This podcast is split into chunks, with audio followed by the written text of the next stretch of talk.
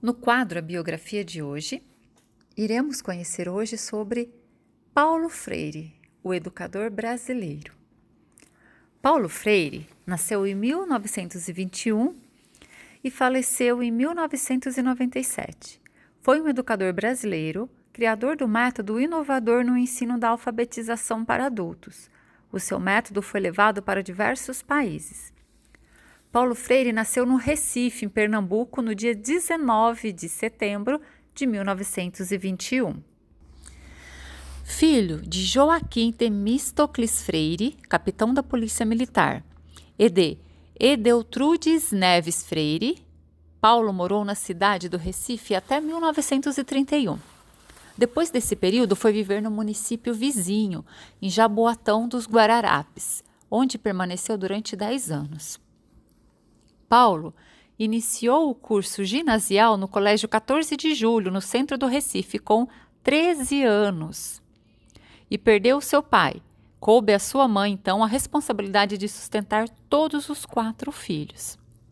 Sem condições de continuar pagando a escola, sua mãe pediu ajuda ao diretor de colégio, Oswaldo Cruz, que lhe concedeu uma matrícula gratuita o transformou em auxiliar de disciplina e, posteriormente, em professor de língua portuguesa.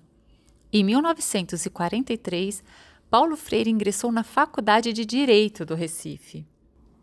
Depois de formado em Direito, continuou atuando como professor de português no Colégio Oswaldo Cruz e de Filosofia da Educação na Escola de Belas Artes da Universidade Federal de Pernambuco.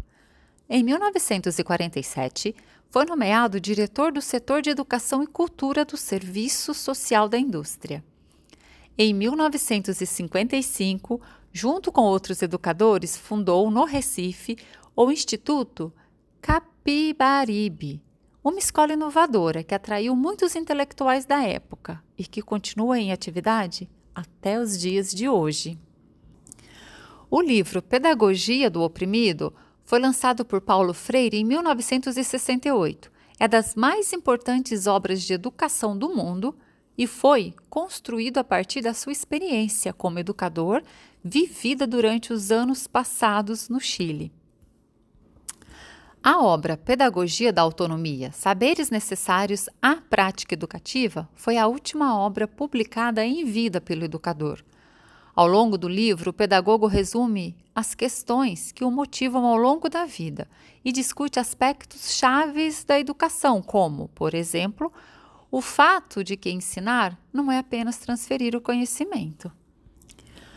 Bom, preocupado com o grande número de adultos analfabetos na área rural dos estados nordestinos, que formavam, consequentemente, um grande número de excluídos, Paulo Freire, então, desenvolveu um método de método de alfabetização. Sua proposta do ensino estava baseada no vocabulário do cotidiano e da realidade desses alunos. As palavras eram discutidas e colocadas no contexto social de cada indivíduo. Por exemplo, o agricultor aprendia as palavras cana, enxada, terra, colheita, etc. Os alunos eram levados a pensar nas questões sociais relacionadas ao seu trabalho. A partir das palavras base é que se ia descobrindo novos termos e ampliando assim o vocabulário. A iniciativa do educador foi aplicada pela primeira vez em 1962, na cidade de Angicos, no sertão do Rio Grande do Norte, quando foram alfabetizados 300 trabalhadores da agricultura. O projeto ficou conhecido como 40 Horas de Angicos. Os fazendeiros da região chamavam o processo educativo de praga comunista. Com o golpe militar de 64, Paulo Freire foi acusado de agitador e levado para a prisão, onde passou 70 dias. Em seguida, após ser liberado, se exilou no Chile. Durante cinco anos, desenvolveu trabalhos em programas de educação de adultos no Instituto Chileno para a Reforma Agrária. Em 1969, Paulo Freire lecionou na Universidade de Harvard. Durante 10 anos, foi consultor especial do Departamento de Educação do Conselho Municipal das Igrejas em Genebra, na Suíça. O educador viajou por vários países dando consultoria educacional.